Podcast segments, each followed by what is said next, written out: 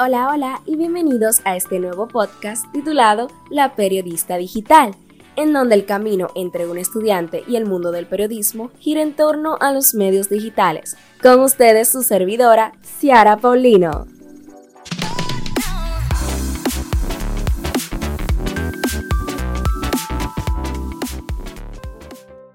La Ives School explica que el periodismo ciudadano se caracteriza por la participación de los propios ciudadanos en el proceso de creación y difusión de la información.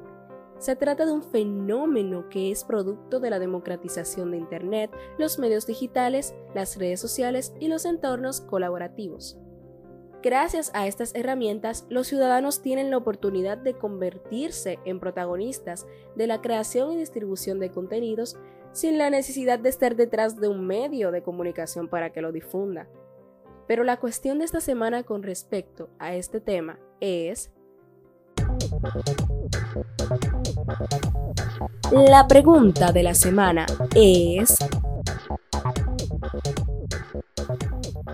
manifestó el periodismo ciudadano en los medios digitales durante las elecciones presidenciales de la República Dominicana? Vamos por partes. En primer lugar, me gustaría mencionar la plataforma de Twitter, la cual es muy utilizada en el país para tratar temas relacionados a la política. Debido a que las elecciones son un proceso de importancia y que nos involucra a todos, el hashtag en tendencia de ese día era Elecciones 2020. Al entrar al mismo, podías ver las fotografías del dedo manchado de las personas indicando que estos ya votaron.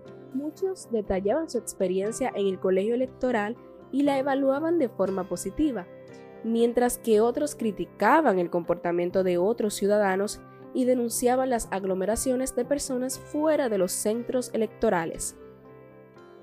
Aunque los medios de comunicación se encontraban en las calles haciendo coberturas masivas a nivel nacional, fueron muchos los ciudadanos que denunciaron los retrasos de algunos centros y compartían sus experiencias, lo que sirvió como fuente de información valiosa para los medios digitales.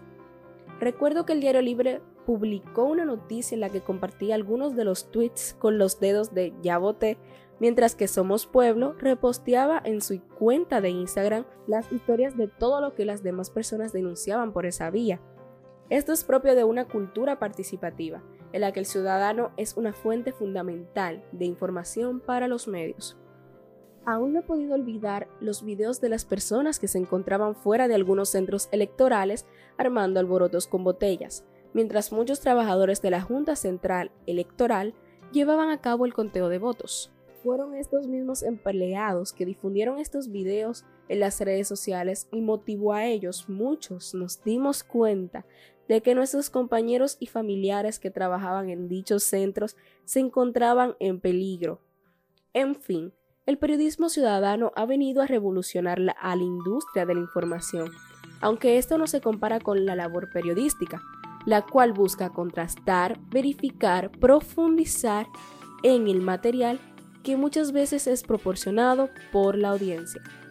Mil gracias por acompañarme en esta aventura de la periodista digital.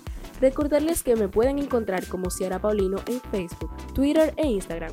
Nos mantenemos en contacto por esas vías y sin más, hasta la próxima.